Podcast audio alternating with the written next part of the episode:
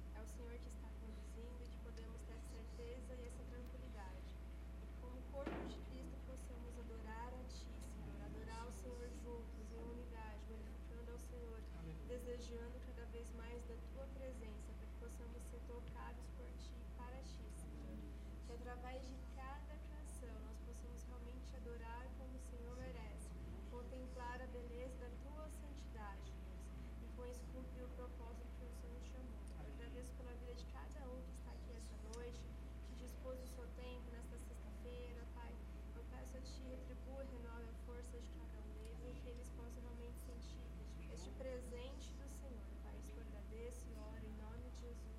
Amém. Amém. Obrigada.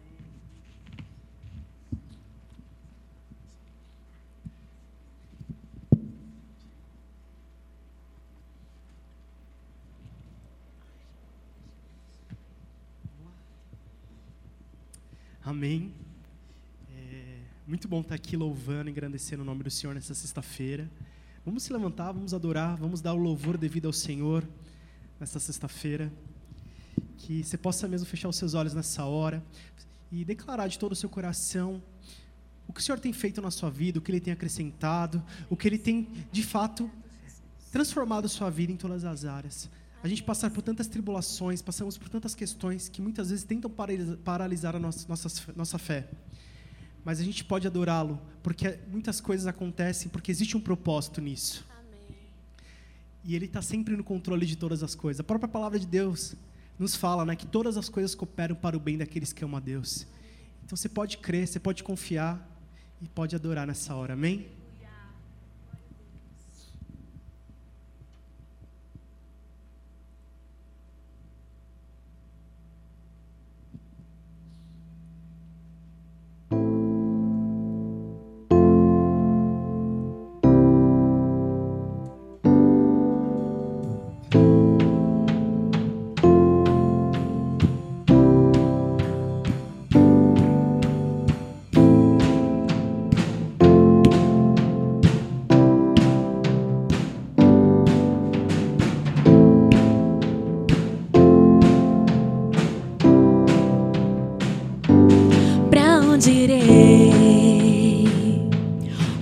Ou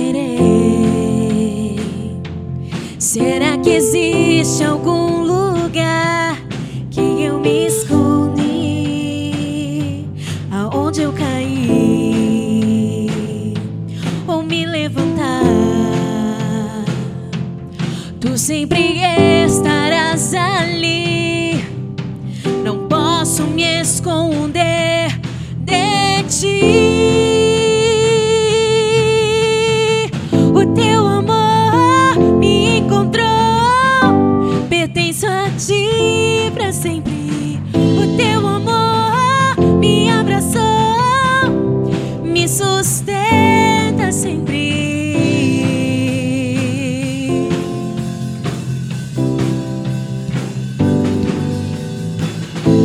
Obrigada, Jesus, pelo teu amor, Senhor. Nada e ninguém vai me separar desse amor que é maior que tudo que existe. Que desceu e me adotou, me redimiu, me restaurou. O preço lá na cruz pagou. O teu amor me encontrou, pertenço a ti para sempre. O teu amor me sustenta sempre. O teu amor me encontrou, pertenço a ti para sempre. O teu amor me abraçou, me sustenta sempre. Cantarei porque o teu amor me achou na noite mais escura. Canto,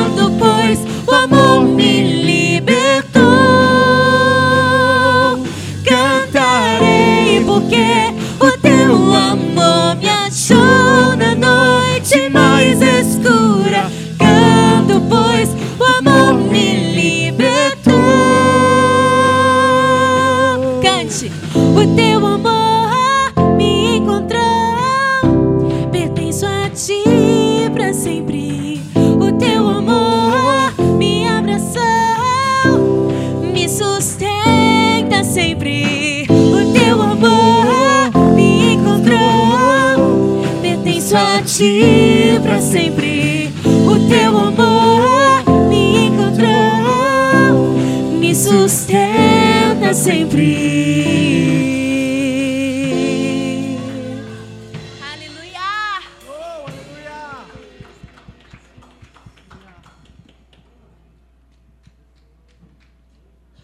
Aleluia. Louvor a ti, Senhor. Vamos te adorar, Senhor, temos, com tudo que somos, Pai. Sabemos que existem muitas muralhas que tentam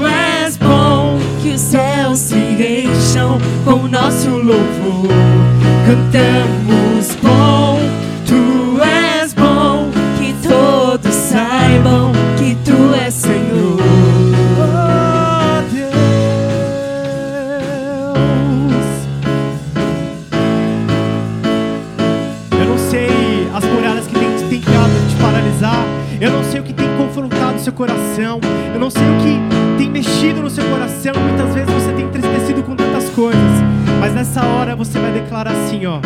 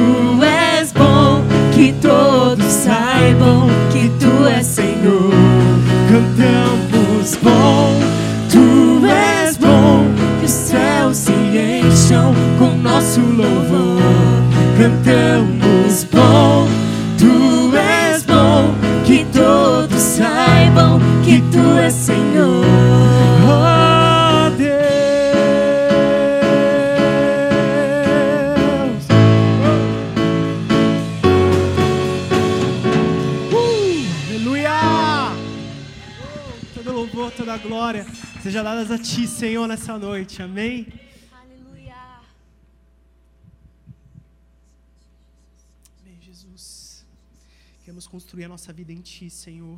Queremos colocar tudo que há em Ti, Senhor. Tudo que temos, tudo que somos, Pai. Tu és o nosso refúgio e fortaleza. Torre forte é o nome do Senhor. Vem, Senhor, vem nos enchermos da Tua graça. Vem nos enchermos do Teu Espírito, Senhor. Estamos aqui, Pai.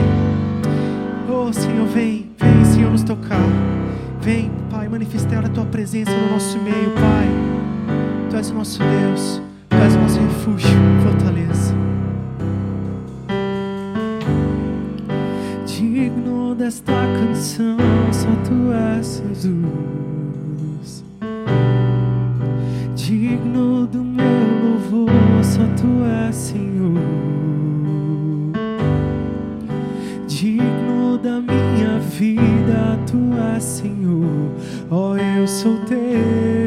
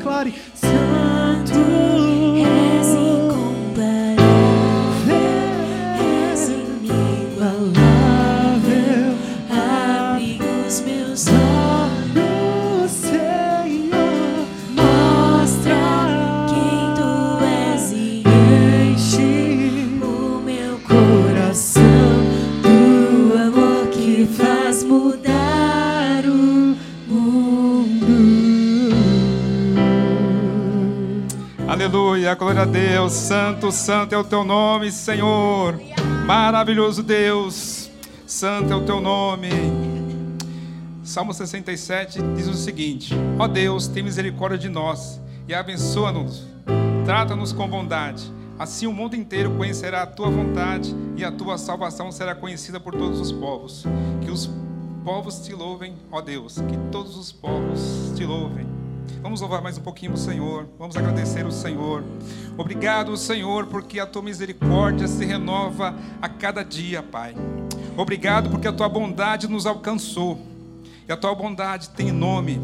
A tua bondade é Jesus Cristo, Senhor, que deixou a sua glória, Pai. Deixou a sua glória e viveu aqui na terra, sofreu, foi crucificado, mas ressuscitou, está ao teu lado, Senhor. E nós não estamos sós, nós, nós somos habitação do Teu Santo Espírito. E nós queremos, Senhor Deus, te louvar a cada dia, te bendizer. Nós queremos, Senhor Deus, viver de acordo com a tua vontade, que é boa, perfeita e agradável, Pai. E a tua vontade também é que o teu nome seja conhecido, Pai, pelas nações. Ó oh, Senhor, que o Senhor venha cada vez mais se agradar das nossas vidas, Pai. Que realmente nós possamos nos, pro- nos prostrar diante da tua presença. Que nós possamos ser sal, ser luz. Que nós possamos, Senhor, acima de tudo, ter- termos um coração agradecido, Pai. Agradecido por que o Senhor nos fez. Agradecido por que o Senhor nos resgatou através de Jesus, Pai. Em nome de Jesus, continue operando em nossas vidas, Senhor. E continue nos usando como canal de bênção, como canal para impactar vidas, Pai. Seja em casa, no trabalho, na igreja, na vida acadêmica, Senhor, em qualquer lugar, Pai. O Senhor possa estar nos usando, Senhor. E que nós tenhamos sempre em nossos lábios um canto, Senhor Deus, um canto de adoração, um canto de exaltação a Ti, porque o Senhor é digno, Senhor. Só o Senhor é digno de toda honra, de toda glória, de todo louvor, de toda exaltação, Senhor. Recebe, Senhor Deus, não somente nosso louvor, mas a nossa vida, Pai, nossa vida pertence a Ti. A nossa vida custou o sangue de Jesus na cruz, Pai. E nós não queremos perder tempo com futilidades, Pai. Nós queremos viver para te adorar, te exaltar, te bendizer. Pai querido, Pai amado, se nesta noite aqui alguém se sente triste, se alguém está com depressão, se tem algum sentimento, Senhor Deus, contrário à tua palavra, que teu Santo Espírito venha operar na vida dessa pessoa, Senhor, que ela possa lançar diante do teu altar todo trauma, medo, toda insegurança, toda incerteza, Pai. A tua palavra diz que a tua mão está estendida para nos socorrer. A tua palavra diz que os teus ouvidos, Pai, estão abertos para ouvir o nosso clamor, Pai. Em nome de Jesus, opera no meio da tua igreja, Senhor. Em nome de Jesus, abençoa o teu povo esta noite. Em nome de Jesus, assim, assim como o Senhor falou conosco através dos louvores, continua falando conosco através da palavra. Continua, Senhor Deus, ministrando em nosso coração, Pai. Que ninguém venha sair daqui da forma que entrou, mas venha sair daqui diferente, Pai. Jubilando no Senhor, com a palavra de esperança, de restauração, de cura, libertação, meu Deus. Opera no meio do teu povo, Senhor. Nós precisamos de Ti. O Senhor é um socorro bem presente na hora da angústia. A tua palavra diz que nós teríamos aflições, Pai, no mundo. Mas nós deveríamos ter bom ânimo, porque o Senhor venceu o mundo e nós estamos em Cristo. Nós somos mais que vencedores, Pai. Louvado seja o teu nome, glória a Deus, aleluia. Poder sentar.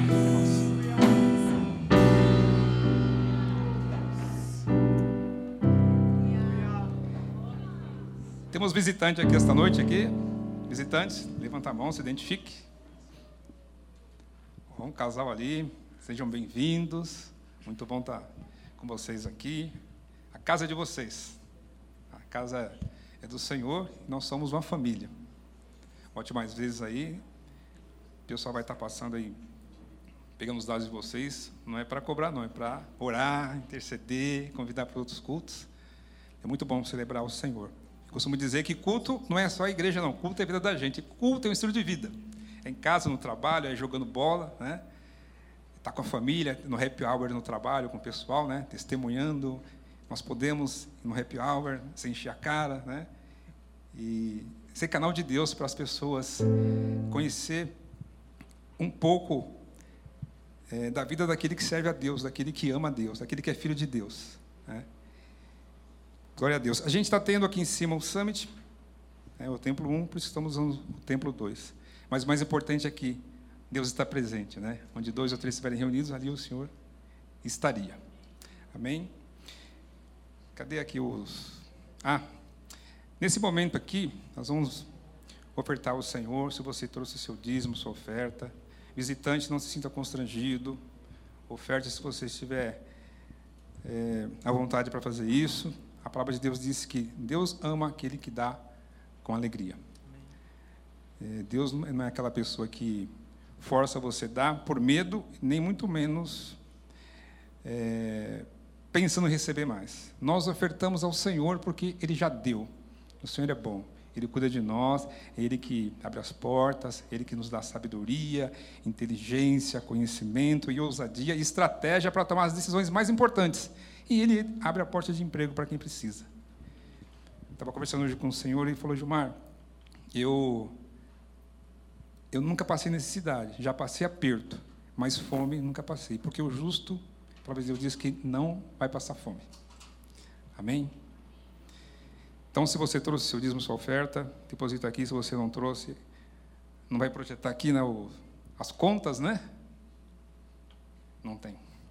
O, o, o, rapaz do som ele só aparece quando erra, né? O pessoal chama ele lá. Quando ele, quando ele não erra, ninguém sabe que ele existe. Amém? Vamos louvar ao Senhor. Você que trouxe sua oferta, seu dízimo. Amém. Irmão, ajuda aí com a letra em nome de Jesus e bora. Vamos louvar o Senhor nessa hora.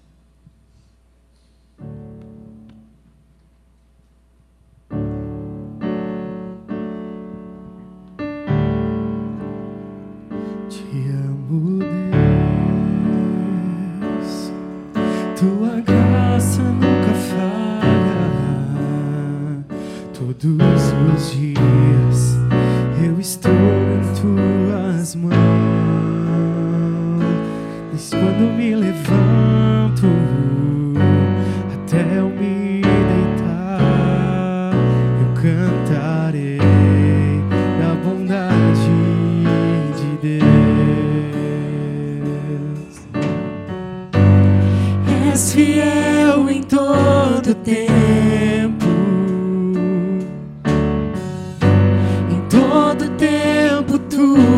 Tão, tão bom. Com todo fôlego que tenho, eu cantarei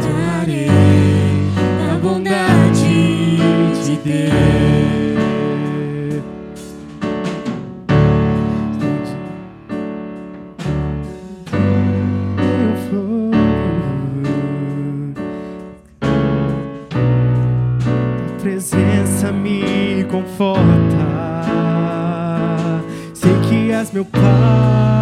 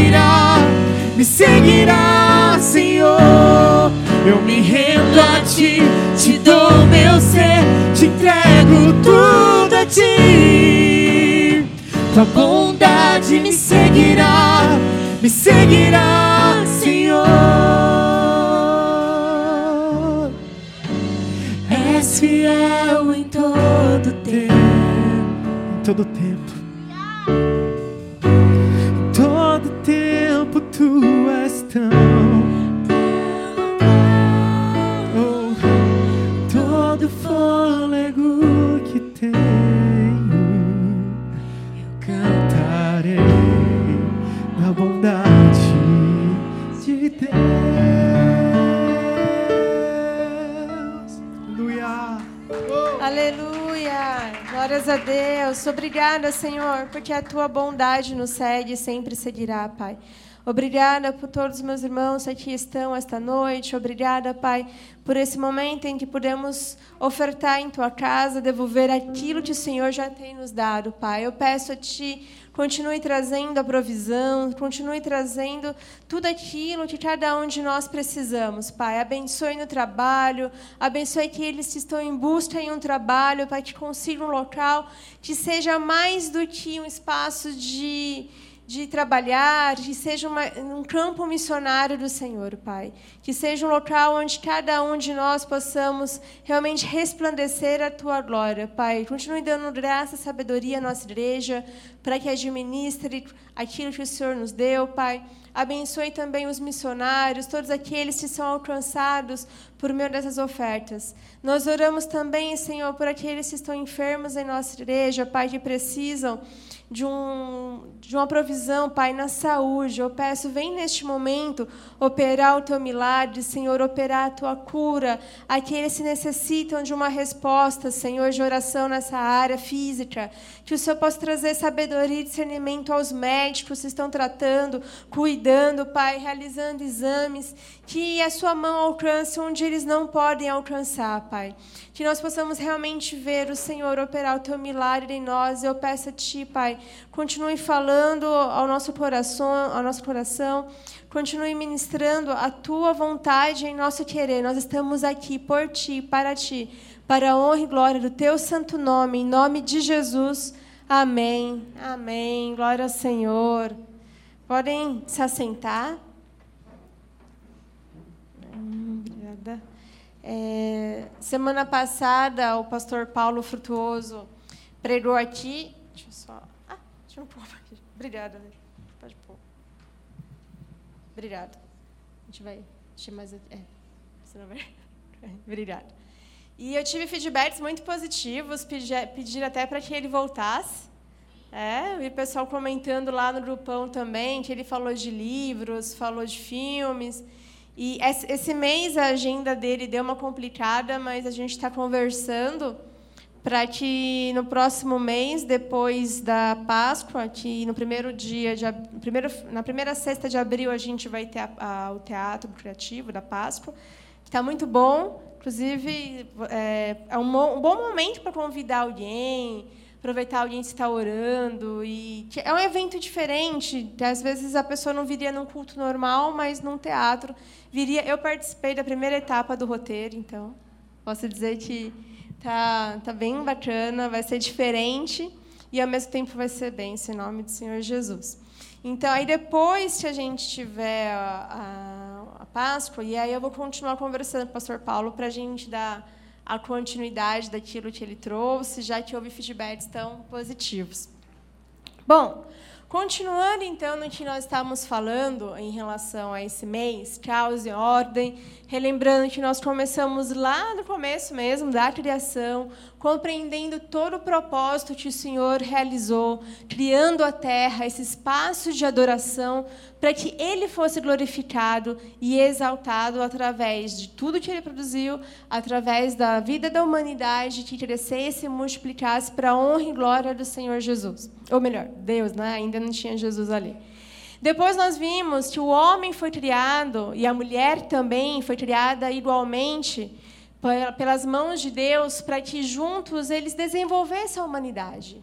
É, Deus ele estabeleceu ali homem e mulher para serem os seus representantes, para que com ele e dependendo dele eles pudessem ali cumprir aquilo que o Senhor tinha estabelecido. E nós vimos que o momento trágico da nossa história é quando homem e mulher, quando Adão e Eva decidem desobedecer a Deus e se tornarem autossuficientes. É, eles decidiram ser Deus, ser como Deus, sem Deus. E por causa disso, toda a criação, toda a terra é amaldiçoada, é afetada, por causa da consequência do pecado. E o pastor Paulo ele trouxe mais aspectos em relação ao sofrimento, aquilo que faz parte da nossa vida. Nós vivemos nesta realidade onde nós temos dias muito bons, mas também temos dias que são mais difíceis. Nós vivemos nessa ambiguidade onde nós temos uma esperança, onde nós sabemos para onde estamos caminhando, nós temos ah, o nosso propósito definido, estabelecido em Deus, mas nós temos também a realidade do mal. Nós lidamos com a, com a tragédia, nós lidamos com o sofrimento. A diferença é que nós sabemos que tudo está caminhando para um propósito. Deus ele não criou todas as coisas, simplesmente foi embora e deixou o mundo ah, para que, que, os homens fizessem o que bem entendessem. Não, ele continua atuando, ele continua soberano, ele continua restaurando todas as coisas. Mas diante disso, a gente precisa aprender cada vez mais a lidar com essas ambiguidades, a lidar com essa realidade do caos que muitas vezes, quando nós não entendemos, pode levar à ordem. E quando tem até alguns textos bíblicos que muitas vezes são, é, são usados de forma errada, apenas para uma questão de triunfalismo, como todas as coisas que operam para o bem do que, dos que amam a Deus, normalmente isso é falado para exaltar, para dizer que a gente vai ser abençoado. Ou então o texto de Filipenses, quando Paulo, quando Paulo fala, eu posso todas as coisas naquele que me fortalece, e ignora todos os versículos anteriores, quando ele fala, passei fome, tive dificuldades, né? ele quase morreu. E por causa disso é que ele pode todas as coisas que ele fortalece. Quando a gente olha que todas as coisas cooperam para o bem daqueles que amam a Deus, todas as coisas também são coisas ruins. Também são momentos de desafio. Eu tenho certeza se cada um co compartilhasse os momentos de maior aprendizado da vida, seriam os momentos de maior deserto. Seriam aqueles momentos mais difíceis onde a gente não tinha nenhuma resposta e precisamos confiar e depender unicamente no Senhor. E isso foi fortalecendo nosso coração, foi tratando, foi amadurecendo, para que nós chegássemos aonde Deus deseja que a gente chegue, chegasse. E hoje nós vamos ver o mundo antes de Cristo. É, um, como que está, o que aconteceu antes de Jesus Cristo chegar. Por que, que ele chegou na época que ele chegou? Né? Seria tão bom se ele tivesse chegado hoje em dia, imagina com tecnologia. Mas não, não era a proposta de Deus se ele chegasse hoje. Era a proposta se ele chegasse há dois mil anos atrás. E ah, o texto que vai marcar um pouco esse período está em 2 Crônicas, no capítulo 36, a partir do verso 15.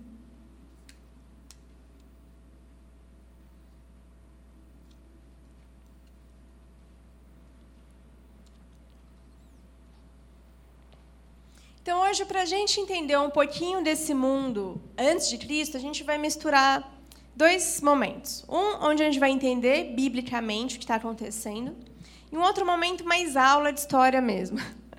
Vai ser um pouquinho diferente, porque a segunda parte do que eu quero falar para vocês, que é esse período que dá do pós-exílio do, do, da Babilônia, e depois, quando eles voltam e, e tem o, o Império Grego dominando, a gente não tem todos os relatos bíblicos, a gente tem historiadores que, que registraram esse período, mas é muito importante para a gente entender o que aconteceu nesse mundo antes de Cristo, para que a gente consiga chegar em Cristo, inclusive entender melhor o que os evangelhos estão dizendo e por que alguns debates que Jesus teve ali com fariseus, por exemplo, e teve em relação ao povo.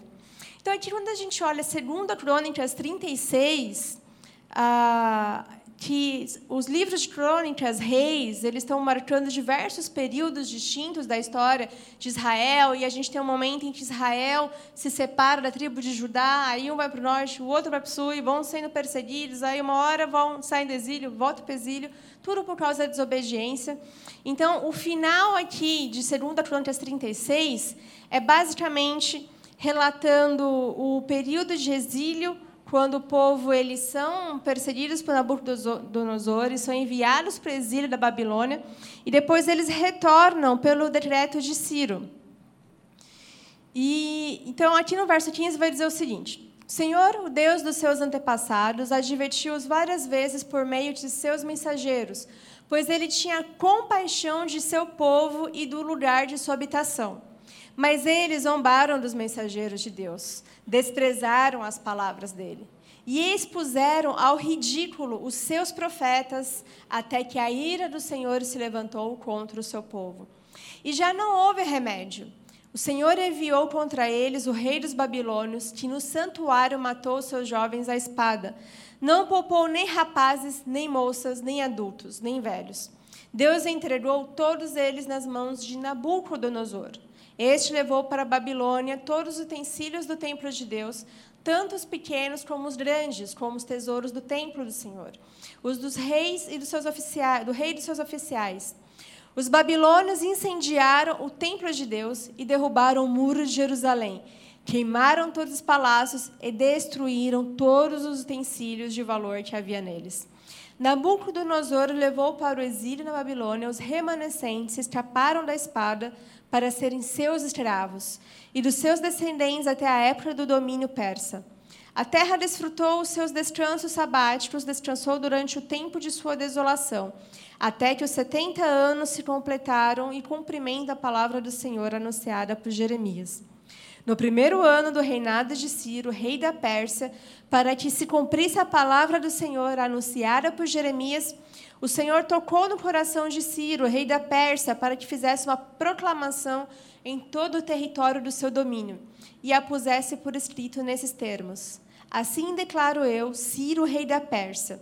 O Senhor, o Deus dos céus, deu-me todos os reinos da terra e designou-me para construir um templo para ele em Jerusalém, na terra de Judá. Quem dentre vocês pertencer ao seu povo, vá para Jerusalém e que o Senhor, o seu Deus, esteja com ele. Então vamos olhar um pouquinho o que aconteceu aqui. A Bíblia, principalmente no Antigo Testamento, logo depois da queda, nos mostra vários episódios de pecado, de ruína do povo ali naquela do, do início da, do desenvolvimento da humanidade. Tudo isso vai mostrando que o homem não é capaz de se salvar. O homem sem Deus, ele está afadado ao fracasso, à perdição, a cometer erros, a desejar o poder, a matar, a roubar, a destruir, a fazer tudo aquilo que é contrário à vontade de Deus. Quando a gente olha o Antigo Testamento, e principalmente a formação do povo de Israel a partir de Abraão, depois Isaac e Jacó, a gente sabe que era propósito desde o início de Israel fosse um povo separado de Deus, escolhido por Ele, para resplandecer a sua glória aos outros povos que através do seu relacionamento com Deus, os outros povos, as outras nações soubessem que há um Deus verdadeiro, que há um Deus justo, que há um Deus bondoso, um Deus que não pede sacrifício humano, um Deus que não pede rituais que corrompem as pessoas, mas que, pelo contrário, age com graça, com justiça e com misericórdia. Mas a gente sabe que o povo de Israel sempre acabava convivendo e tendo as mesmas práticas dos outros povos e desobedecendo a Deus. E um dos pecados que eles mais cometeram ali foi o pecado da idolatria. E no caso aqui, o que os levou para o, exílio babilônico, que além de entrar naquelas culturas pagãs dos povos antigos e também de, da idolatria, eles não respeitaram o descanso da terra. Nas leis de Moisés, existiu um período em que a terra precisava descansar e sem, sem plantio. E é interessante para quem, não sei se tem alguém aqui que trabalha na área de engenharia agrônoma, agricultura, sabe que a terra precisa de um, realmente um período de descanso, um período de renovação. E eles deveriam respeitar isso, porque a terra também pertencia a Deus. A terra era uma propriedade que Deus concedeu para que eles cuidassem e tirassem ali o alimento. E naquela época, para o povo de Deus, o povo de Israel, eles tinham dois elementos muito importantes, dois símbolos muito importantes que marcavam a característica deles como povo de Israel, que era o templo de Salomão e a terra como a bênção dada por Deus, como símbolo da herança dada por Deus.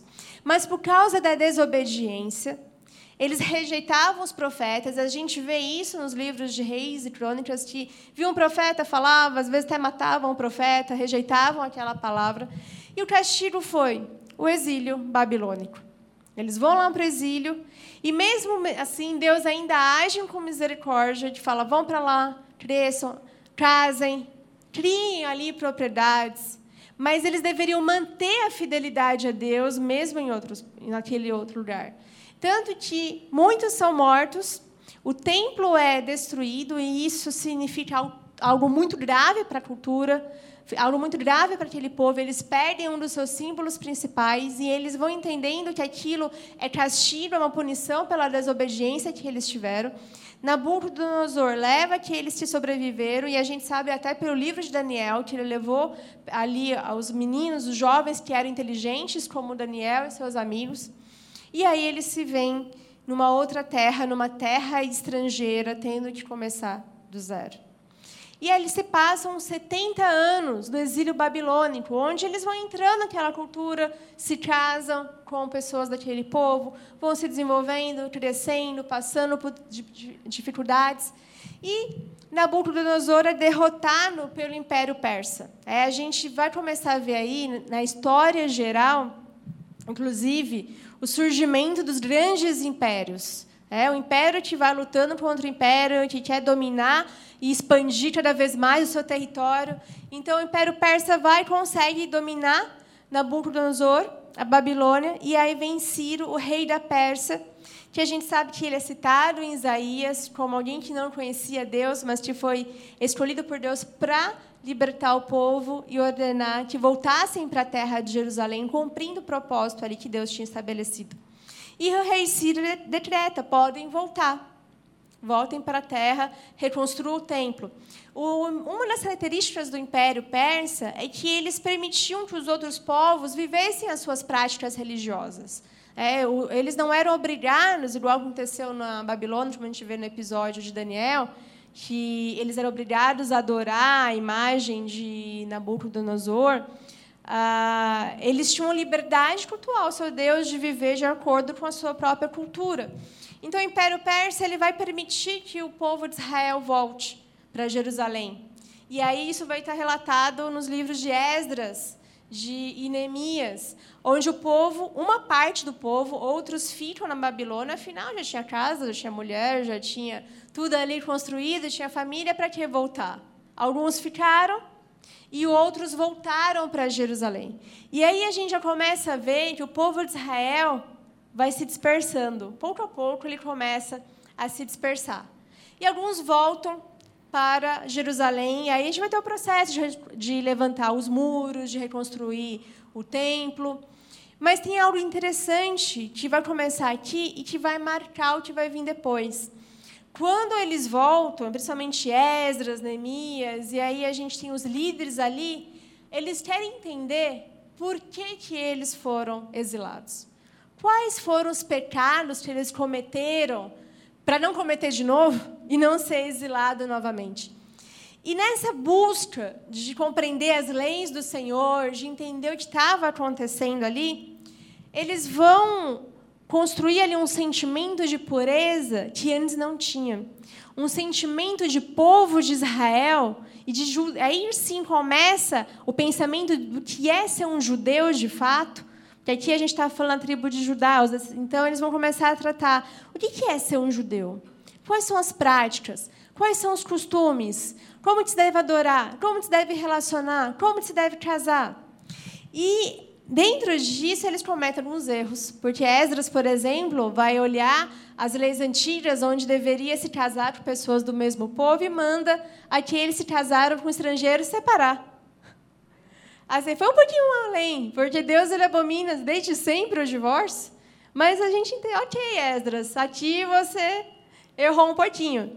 Mas eles vão criando essa pureza mais intensa e um nacionalismo do que é ser um judeu de fato. Então isso começa a fazer parte da cultura deles e se intensificando. Então, quando a gente começa a sair já desse período, o que a gente vê? Durante um período o Império Persa dominou, mas começa a surgir a força do Império Grego. E aí a gente vai ter a figura de Alexandre o Grande, que vai conseguir vencer o Império Persa e vencer o último rei dos persas, que é Dario III. E a gente tem aqui um período da Bíblia que muitos conhecem como o período do silêncio, ou período interbíblico, ou período intertestamentário. Como acadêmico sempre gosta de mudar o nome de tudo, os acadêmicos dão outro nome que é judaísmo do segundo templo. Por que judaísmo do segundo templo? A partir disso que eu expliquei aqui sobre Esdras, né, sobre a volta segundo templo, a gente começa a ver essa mudança na cultura do povo de Israel. Eles começam a afirmar mais nas leis, começa a formar mais esse caráter dos judeus, que vai se desenvolvendo nos próximos 400 anos até Jesus Cristo. E por isso que eles chamam de judaísmo do segundo templo, porque é a partir desse período. E esse período, considerado como o período do silêncio, porque não existiam profetas e escrevendo eh, livros como a gente vê aqui. Mas isso é questionado, porque apesar da gente não ter tido profetas, a gente tem episódios muito importantes que prepararam a vinda de Cristo. Então, a gente não pode, não pode, dizer que é um período de silêncio, porque a gente vê que aconteceu muita coisa barulhenta ao longo desses 400 anos. Então a gente vai ter aqui, logo depois que eles voltam para Jerusalém, que eles vão pensar: puxa, agora temos paz, estamos em Jerusalém, construímos segundo o, o, a, o segundo templo, ele foi edificado, Vamos ter um período de descanso, mas como os grandes impérios não ficavam satisfeitos com o que tinham, vem o império, o império grego, e esse império derrota os persas, derrota Dario III, e aí vem Alexandre Grande, vem toda a cultura grega começar a fazer parte ali da cultura de Israel, de Jerusalém. E qual era uma das características dos gregos? Eles também permitiam que os povos tivessem as suas práticas. Eles não tinham muito problema com isso. Mas eles vinham com a cultura deles. Eles transformavam as cidades que eles ah, dominavam em pequenas polis gregas, em pequenas cidades gregas. Então, eles vinham com a cultura da mitologia, dos deuses, dos templos dos deuses. E como a gente vai, olha depois no Novo Testamento, alguns templos, como em Coríntios, algumas regiões ali em volta, perto de Jerusalém, a gente vai ver essa cultura grega também ali presente. Eles vão vir com a filosofia. Alexandre o Grande, que conquistou, era discípulo de Aristóteles, um dos principais filósofos da, da história.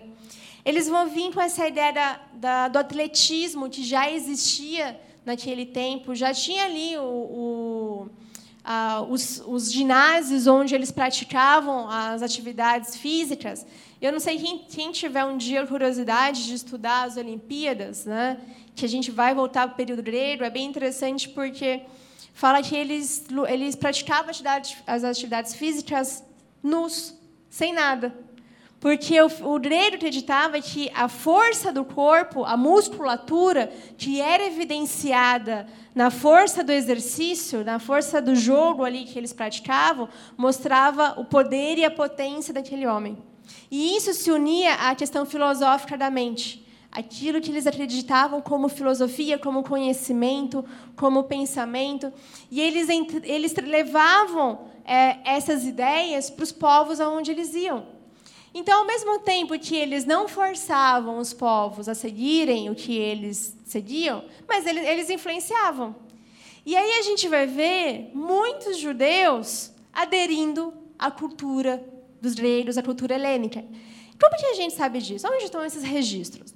A gente tem registros no livro apócrifo de Macabeus, primeiro e segundo Macabeus, tem esse livro está na Bíblia Católica e também tem só o livro para vender hoje em dia, mas online pela Bíblia Católica dá para ler. Ele conta todo esse período da, do período desses 400 anos, principalmente dos Macabeus, tanto que ele começa falando de Alexandre, Filipe, Filipe, filho de Filipe da Macedônia, e aí ele vai contando que derrotou Dario, rei das Persas, empreendeu muitas guerras avançou até os confins da terra e vai falando o que ele fez. Inclusive, o exército de Alexandre foi até a Índia, e aí o exército se recusou e, e eles voltaram.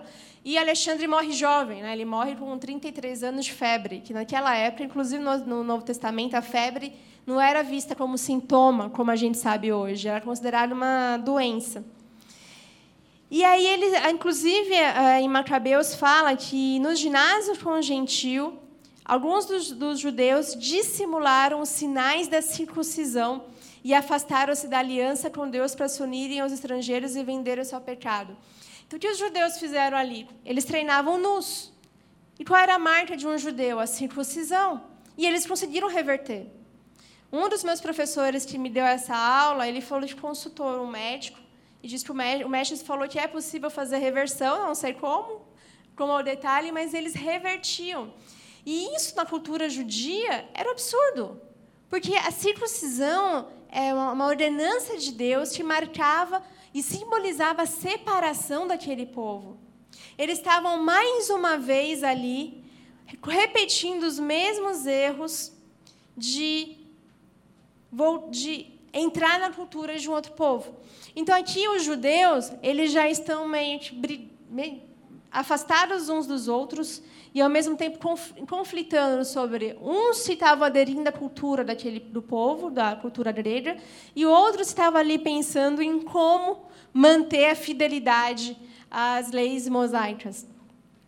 E, ao longo da história do, do Império Grego, outros, assim que Alexandre o Grande morre, os, os herdeiros vão ali, cada um pega uma parte da região que, o, que Alexandre já tinha, e quem vai cuidar ali da região de Jerusalém era Ptolomeu, que a gente vai ter o período ptolomaico que eles falam, que vai durar bastante tempo, e os judeus ainda vão ter ali um período de sossego. É, eles vão continuar a poder é, viver essas práticas judaicas, mas com a influência de uma cultura grega, com a influência da, disso. Tanto que alguns falam que no Antigo Testamento você quase não vê falar de anjos. Mas a partir desse período, por causa da influência dessas culturas, o povo de Israel começou a falar de anjos. E aí no Novo Testamento a gente tem anjos mais presentes. Alguns tem alguns é, estudiosos que marcam, que estudam esses períodos de como que era o pensamento do povo antes, o que, que entrou durante esse período dos 400 anos e o que, que a gente consegue olhar que influenciou o pensamento também no Novo Testamento. E aqui a gente vê depois, na, inclusive lá no começo também do, de Macabeus, ele vai mostrar outros que vieram ali depois, de reis, aí vem Antíoco, que tenta ali roubar o, o, os objetos do templo de Jerusalém. Enfim, vai vir toda uma bagunça, toda uma zona daqui do povo. Até chegar o acho Antíoco 4, terceiro ou 4, não lembro agora, que são vários nomes iguais, né? É terceiro, segundo, quarto, acho é o quarto, não sei se é o terceiro, é o quarto, né? Obrigada. Tem ali o professor da Escola Bíblica Ministerial para a ajuda dos universitários. o quarto, que aí sim vai vir com mais agressividade, aí sim vai subjugar novamente o povo com uma, uma força maior e vai surgir umas figuras interessantes entre o povo dos judeus, que é Matitias e os seus cinco filhos, onde eles vão ali lutar contra o que está acontecendo. Eles formam ali um exército e aí Matatias ele vai morrer e o seu filho Judas, que vai ser, ficar conhecido como Judas, Judas Macabeu que significa martelo, vai conseguir liderar e trazer paz por uns 100 anos ali, que é o que vai seguir o período dos Macabeus, por isso o nome desse livro. E dentro desse período dos macabeus, que a gente entende, puxa, tem um pouquinho de paz, está mais tranquilo. Mas no Império Antigo, sempre tinha um, um imperador, um governo tentando subjugar o outro. Aqui a gente vê um período de quatro séculos. Quando chega já em Macabeus, a gente está quase 200 anos perto para a vinda de Cristo e já bem mais próximo do período do Novo Testamento. Quando o, vai vindo mais revoltas, os macabeus e depois vão surgindo alguns outros líderes, quando Judas morre, aí um dos filhos dele assume, que agora não vou lembrar o nome, acontece uma mudança de comportamento na forma de liderar Israel. A gente tinha no Antigo Testamento o sacerdote, a figura do sacerdote, e a figura do rei. separada. Aqui começa a se misturar. Aqui, o, o governante, ele também quer ser o sumo sacerdote. Só que vem um império mais forte do que ele. E aí ele tem que começar a fazer acordos. Aí começa a política. Aí começa todo o jogo, onde um líder, o líder dos israelitas aqui, dos judeus, ele negocia com o rei que queria dominá-los para que ele fosse o sumo sacerdote e ao mesmo tempo líder. E aí, dentro do grupo de Israel, começa a surgir vários outros grupos questionando: calma aí, o que está acontecendo com a gente? Isso é corrupção. Como pode um negócio desse? Um sumo sacerdote se corrompendo dessa maneira para governar também. E aí, que perto já dos, dos 100 anos, mais ou menos, antes de Cristo, é que começam a surgir as seitas religiosas que a gente vê no Novo Testamento, como os zelotes, os saduceus, os fariseus, os essênios. A partir desse período, os judeus vão tentando ali entender, calma aí, a gente tem que ter uma postura, a gente não pode permitir que isso aconteça, porque lembra lá atrás, quando Esdras voltou para Jerusalém, eles entenderam, não, a gente está aqui porque nós cometemos idolatria, a gente está aqui porque desobedecemos a Deus, nós estamos aqui porque não observamos as leis de Deus. Nós estamos aqui porque entramos na cultura de um outro povo. Se a gente continuar dessa forma, nós vamos continuar exilados. Vamos ser exilados, vamos ser subjugados para outro povo. Então a gente precisa agir de uma maneira diferente. Então os zelotes, por exemplo, eles vão ser aqueles que acreditavam numa luta armada. Temos que defender Israel de uma maneira militar. Devemos pegar na espada e lutar contra os outros povos. E a gente tem o zelote entre os apóstolos. Quem lembra quem é o zelote? Pedro? Simão Pedro, ele era o zelote, tanto que ele andava com espada. Ele era um dos que sobrou, porque os zelotes eles não eram um grupo organizado, eram pequenos grupos que ficavam ali em Jerusalém e um deles era um deles foi Simão Pedro. Além dos zelotes que tinham esse caráter mais militar, foi surgindo um outro grupo chamado essênios. Esses essênios, eles olharam e falaram: "Não, isso aqui é muita bagunça. Isso aqui, ó, essa Jerusalém, isso aqui, eu quero saber disso não. Vamos para o deserto. Vamos nos isolar. Deixa o povo se matar aí e nós vamos viver a nossa comunidade separada, lá longe, sem ninguém incomodando a gente. Tanto que alguns, eh, alguns estudiosos acreditam que João Batista, por viver no deserto, poderia ter um pouco da cultura dos essênios. Eles não são tão é, falados na Bíblia, mas a gente sabe por causa de relatos antigos. Um dos principais historiadores desse período é Flávio Josefo, que escreveu a história dos Hebreus e viveu 30 anos depois de Cristo, então está muito próximo ali. E, e também, na década de 30, se não me engano, foi quando descobriram os pergaminhos do Mar Morto. E nos pergaminhos do Mar Morto é que tem todos os documentos desse povo, dos essênios, que são os escritos de Corã. Então, por isso que a gente tem esse relato. E isso é muito importante também, porque esses é, pergaminhos, alguns deles continham cópias exatas do livro de Isaías. O livro de Isaías é um dos livros do Antigo Testamento mais copiados. E isso mostra ainda mais o caráter da Bíblia de credibilidade, mostrando que a importância de preservar os, os, livros antigos e como que outros povos preservavam livros, os livros sagrados. Além dos essênios, nós tínhamos os saduceus, que também eram líderes religiosos. Eles aparecem pouco no Novo Testamento, mas em embates com Jesus.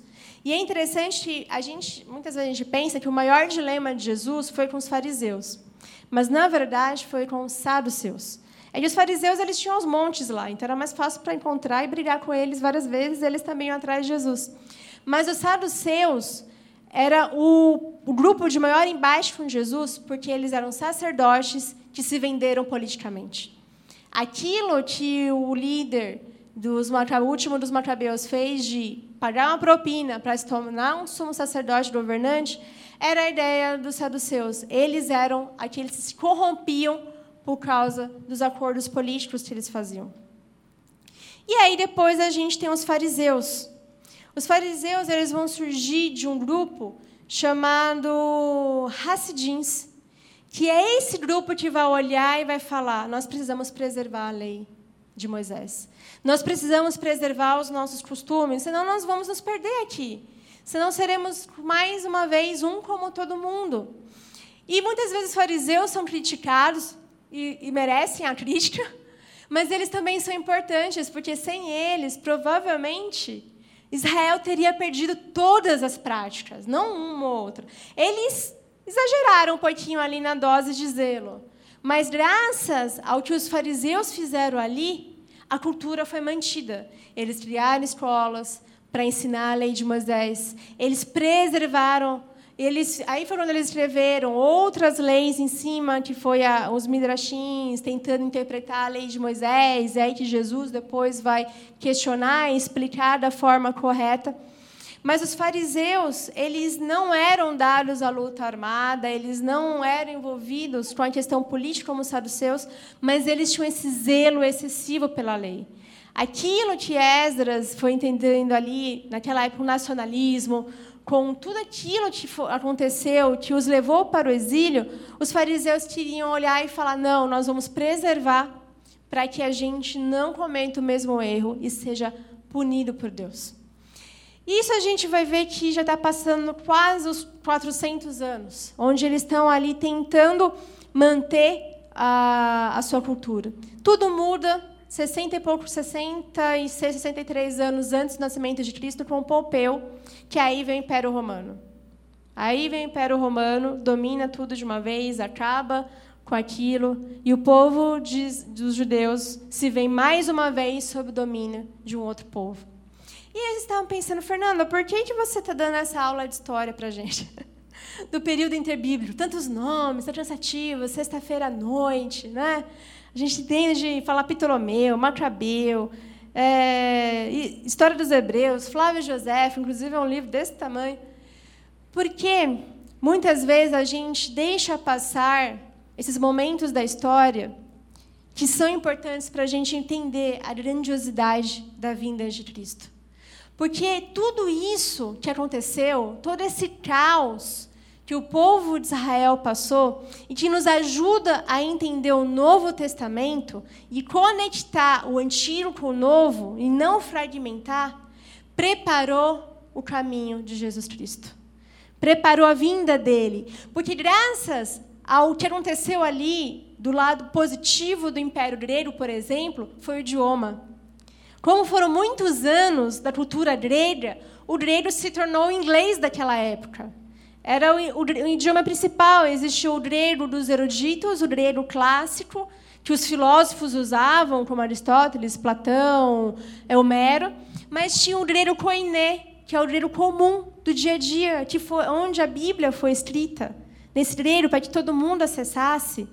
Durante o período dos 400 anos, aqueles que queriam preservar a lei traduziram a Bíblia hebraica para o grego, que é a Septuaginta. Tem muitos textos que, os, que Jesus cita do Antigo Testamento, que os apóstolos citam do Antigo Testamento, que são iguaizinhos ao que está na Septuaginta, que era a Bíblia hebraica que eles usavam naquela época. Graças ao grego, o, o cristianismo pôde se propagar. Graças ao que foi sendo construído ali de civilização, em 20 anos, num período onde tudo era mais lento, o cristianismo foi propagado. Porque além do domínio, eles construíram estradas, construíram cidades, eles iniciaram as navegações. Como a gente pode ver em Atos, nas viagens missionárias, eles indo para outras regiões. Todo esse período de 400 anos, que erroneamente é chamado de silêncio, foi o período que preparou a ordem que Jesus trouxe. Por isso que nós devemos olhar para o caos e perguntar: Deus, como que nós vamos estabelecer a ordem? O que, que o Senhor deseja de nós nessa situação? Afinal, quem diria? Como que aquele povo poderia imaginar que tudo isso que eles sofreram, que todo esse desafio iria preparar a vinda do nosso Senhor Jesus Cristo? Aquele que trouxe a ordem para aquele mundo que estava acontecendo. Aquele que trouxe o ensinamento correto da vontade de Deus. Quando o povo foi ali tentando encontrar uma saída, uma forma de lidar, eles esperavam um Messias que poderia livrar-os do Império Romano e daquela sucessão de domínio de outros governantes. Eles esperavam um Davi, um Davi militar, um Davi que fosse tirar o imperador do trono dele. E viu Jesus trazer um reino muito maior, trazer um governo muito melhor, que não se tratava de um governo terreno, que não era sobre tirar o imperador romano e depois vir outro e outro, como a gente viu pela história. Era mostrar que já existia um trono ocupado pela eternidade. Esse foi o propósito de Deus. Com toda essa história, com todo esse caos, a gente vê que todas as coisas cooperam para o bem daqueles que amam a Deus. Porque tudo o que aconteceu nesse período cooperou para a vinda de Cristo. Então, quando a gente olha o Novo Testamento, entendendo a cabeça daqueles judeus, dos fariseus, a gente consegue compreender melhor a expectativa deles. A gente consegue compreender melhor os diálogos que Jesus tem com eles, quando ele mostra: não, vocês criaram leis próprias, mas eu vim mostrar a graça de Deus. Eu sou o Senhor do sábado, eu sou o Senhor que cura, eu sou aquele que vê o Pai, que conhece o Pai, que revela o reino de Deus. E graças à obra salvadora de Jesus Cristo, nós temos a convicção que a bênção do Senhor já está entre nós. Nós temos um período de caos ainda assim, mas tudo está caminhando para que a, a Jesus Cristo volte novamente. A sua volta, grande volta. Ah, eu tenho um professor que ele fala: o túmulo está vazio e o trono está ocupado. E essa é a nossa segurança de que, mesmo diante do caos que nós vivemos, nós sabemos que tudo está caminhando para a volta de Cristo.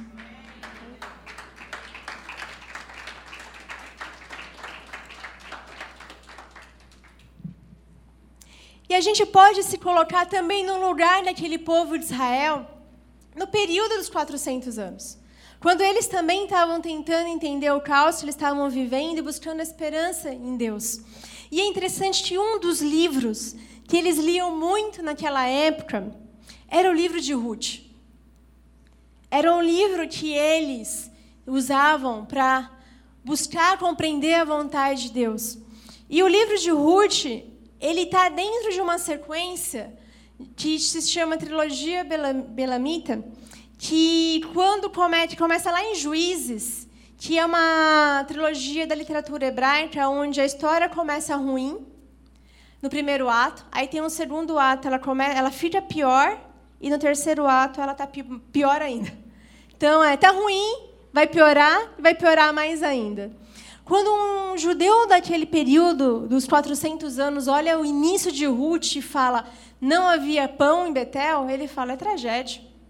Ele lê os juízes que falava que não existia nem rei, nem profeta, cada um fazia o que bem entendia. E ele começa a Ruth com aquela tragédia toda, perder uma mulher que perde o marido, o filho, está em Moab ainda, uma, uma região que eles odiavam.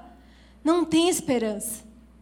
Mas a história mostra uma reviravolta. Eles liam Ruth esperando a tragédia no final. Mas no final a gente tem um resgatador. No final a gente tem o nascimento de uma criança que marca o início da, da, da, da ascendência de Davi. A gente tem ali a promessa continuando a se cumprir, a promessa de Deus de salvação se cumprindo. Então nós podemos nos colocar no lugar daquele povo de uma posição ainda mais vantajosa, porque eles tinham apenas a Bíblia antiga, a Bíblia hebraica, nós temos a Bíblia completa. Nós temos juízes, nós temos Ruth como esperança, mas nós também temos Mateus, nós também temos Lucas, temos João, temos Romanos, temos Gálatas, temos Efésios, e graças a Deus temos Apocalipse. Amém? E, como dizia Billy Graham, eu li o último capítulo de Apocalipse e deu tudo certo. Essa é a nossa esperança diante desses dias. Nesses momentos que nós estamos vivendo, que nós estamos passando, das incertezas que a gente tem vindo e buscando a vontade de Deus em tudo que aconteceu, seja em termos da saúde, seja o que aconteceu na pandemia, seja em questões políticas, seja o que nós estamos vivendo na economia, na nossa família, na nossa casa, nós podemos saber que esse caos está apontando para Cristo. Da mesma forma que naquela época tudo que aconteceu apontava para Cristo, isso aqui a gente está vivendo hoje continua apontando para Ele. E se numa época onde não existia tecnologia, onde não existia carro, avião, para que as coisas acontecessem de forma mais rápida, o cristianismo se desenvolveu em 20 anos, graças ao trabalho dos apóstolos e dos demais discípulos, o que, que nós não podemos fazer com o que temos hoje? O que, que nós não podemos fazer em relação à proclamação do Evangelho com a tecnologia que nós temos, com o inglês que nós devemos aprender a falar? Da mesma é, forma que o grego era o idioma principal daquela época, o inglês é o idioma que conecta todo mundo. Você pode viajar para qualquer lugar hoje.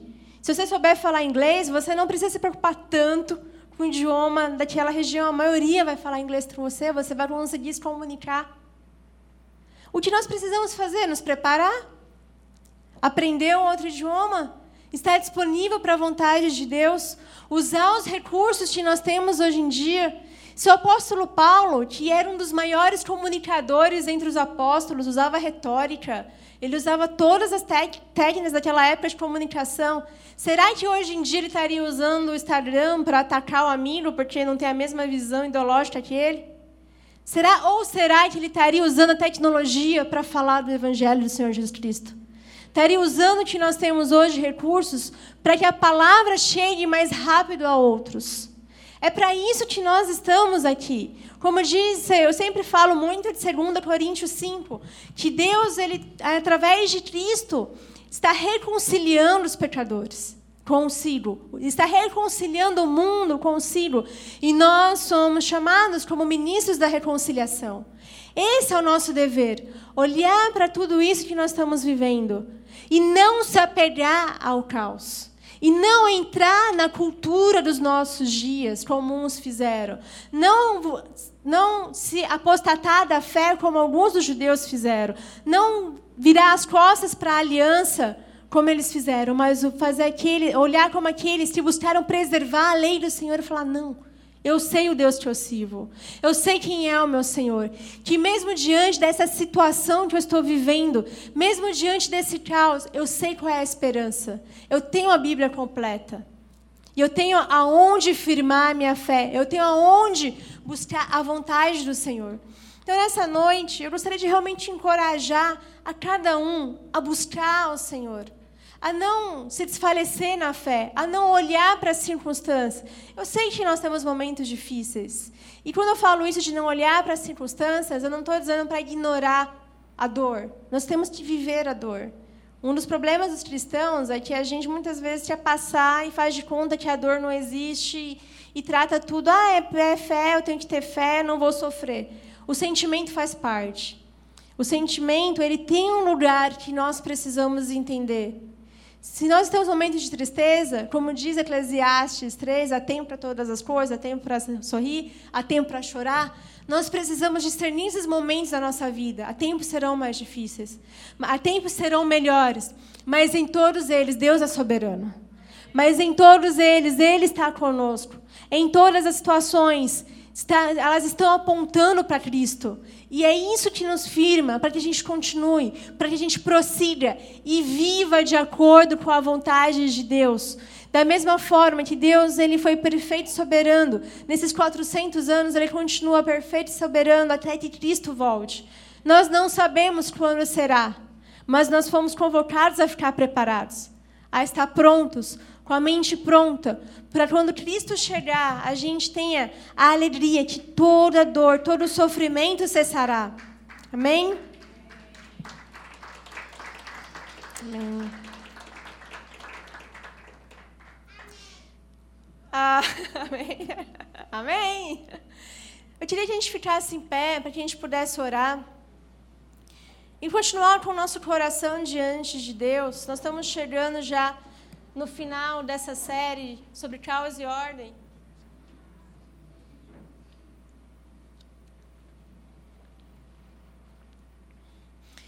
E, e, uma das, e Deus, Ele é tão perfeito que Ele sabe que é difícil para nós.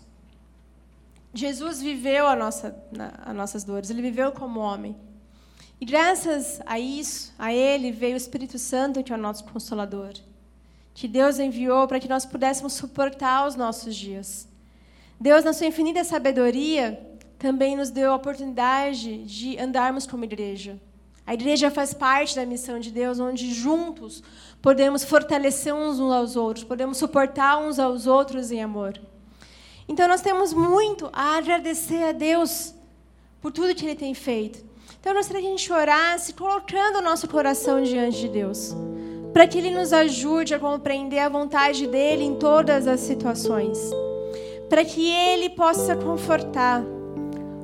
Hoje eu vi uma história que me marcou muito, que foi de um pai que ele tem, ele perdeu os três filhos por câncer. E ele é um homem que já também passou muito câncer, tem uma questão, pelo que eu entendi, de uma questão genética. E eu fiquei olhando ali a, o Instagram dele pensando, meu Deus, como que que um pai passa por isso? Eu não sei o que, que aquele homem faz, o que ele fez com tudo isso, mas ele continua vivendo. Não sei se ele conhece a Deus, não sei de onde ele busca a, as forças, mas nós conhecemos a Deus. Nós sabemos que mesmo diante de uma dor como essa, de um sofrimento, o Senhor permanece firme e fiel em nós. Então, que a gente realmente consiga permanecer firmes, orar para que o Senhor nos ajude todos os dias, no momento de hoje, amanhã, a glorificá-lo na dor, a não esquecer dele na alegria, a continuar buscando a Ele, glorificando a Ele na alegria também, em todo momento, pois a nossa vida é para Deus, porque por Ele são todas as coisas. Amém? Vamos orar. Senhor, obrigada por essa noite, obrigada pelo que o Senhor tem trazido e ministrado aos nossos corações. Pai, eu sei que a mensagem dessa noite foi um pouco diferente, onde vimos a tua palavra, vimos um pouco da história. E o Senhor sabe o porquê que o Senhor tem trazido isso ao nosso coração. Para o que o Senhor tem nos preparado, trabalhado a nossa mente, fazendo que a gente busque cada vez mais o Senhor e o seu propósito. Hoje em dia as pessoas muitas vezes elas não sabem qual é o sentido da vida, Pai. E nós temos alegria de saber que o sentido da vida é o Senhor. O sentido da vida é Jesus Cristo, Pai. Como disse o apóstolo Paulo, eu sei para o que vivo. Eu não luto como aquele que não sabe pelo que luta. Eu não esmurro o ar. O meu alvo é Cristo. O meu objetivo é Cristo. Por isso eu peço a Ti, Senhor, que em cada coração nós possamos saber que Cristo é o objetivo. Que em cada luta que meus irmãos têm passado, eu peço, traga força, Senhor. Ajude-os nesses momentos de dificuldade ou de incerteza, onde eles estão buscando ao Senhor, muitas vezes buscando uma resposta, uma orientação de qual caminho seguir proceder. Eu peço Revele-se a eles através da tua palavra, nos momentos de oração, que eles sintam o conforto do Senhor, o renovo do Senhor, Pai. Eu peço a Ti permaneça fiel, Senhor, e nos mostrando a tua fidelidade e nos ajude a crer naquilo que o nosso coração ainda falha, Pai. Eu peço a Ti, Senhor Espírito Santo, como diz a tua palavra, que não sabemos interceder como convém, por isso, Senhor, é aquele que intercede por nós. Interceda por nós neste momento para que o nosso coração seja fortalecido conforme a vontade do nosso Senhor.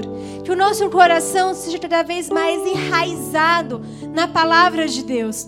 Que nós possamos compreender, Deus, a altura, a profundidade, a largura do teu amor, Pai. E que possamos confiar nele e saber que o perfeito amor é o que lança fora todo o medo, Senhor. Tira o medo do coração dos meus irmãos. Tira a insegurança, Senhor. E coloque a convicção da tua vontade e do teu querer. Que eles sejam, que eles saiam da daqui fortalecidos, que eles saiam daqui sabendo que o Senhor está no controle de todas as coisas, que o Senhor está cuidando, que o Senhor está agindo e operando em cada área, Pai. E que aonde eles estiverem, eles possam, eles possam proclamar o Evangelho do Senhor, eles possam levar esta palavra de esperança, que eles sejam aqueles que levem a ordem, Pai, aonde está um caos, seja no trabalho, seja na família, seja na faculdade, seja onde for, Pai, que eles sejam agentes reconciliadores, Pai, que eles entendam a oportunidade que o Senhor tem trazido ao coração de cada um deles, Senhor, e que nós, como corpo de Cristo, como igreja, possamos viver aquilo que o Senhor estabeleceu por nós, aquilo que o Senhor deseja, que nós possamos fazer cada vez mais para a honra e glória do Teu santo nome, pois é para Ti que vivemos, Pai. Que o nosso coração seja protegido deste mundo, Senhor, como a oração de Jesus Cristo, em que Ele disse que não era para nos tirar do mundo, mas para nos proteger do mundo, porque nós temos aqui uma missão que o Senhor deu, que é da proclamação do Evangelho. Eu peço, proteja-nos do mundo. Que nós não sejamos como aqueles que apostataram da fé, mas sejamos como aqueles que permaneceram firmes, buscando a tua vontade, Pai. Que o nosso coração se permaneça cada vez mais fiel à tua palavra. É isso que peço, que oramos e cremos e confessamos como, como um corpo de Cristo que está aqui reunido para adorar o Senhor. Eu peço a Ti, Pai, nos ajude, nos fortaleça, em nome do Senhor Jesus Cristo. Em nome do Senhor Jesus, que a graça do nosso Senhor Jesus Cristo, que o amor de Deus e a comunhão do Senhor Santo Espírito Santo esteja conosco todos os dias, Pai, que nós oramos em nome de Jesus Cristo. Amém. Amém. Amém. Podemos aplaudir ao Senhor.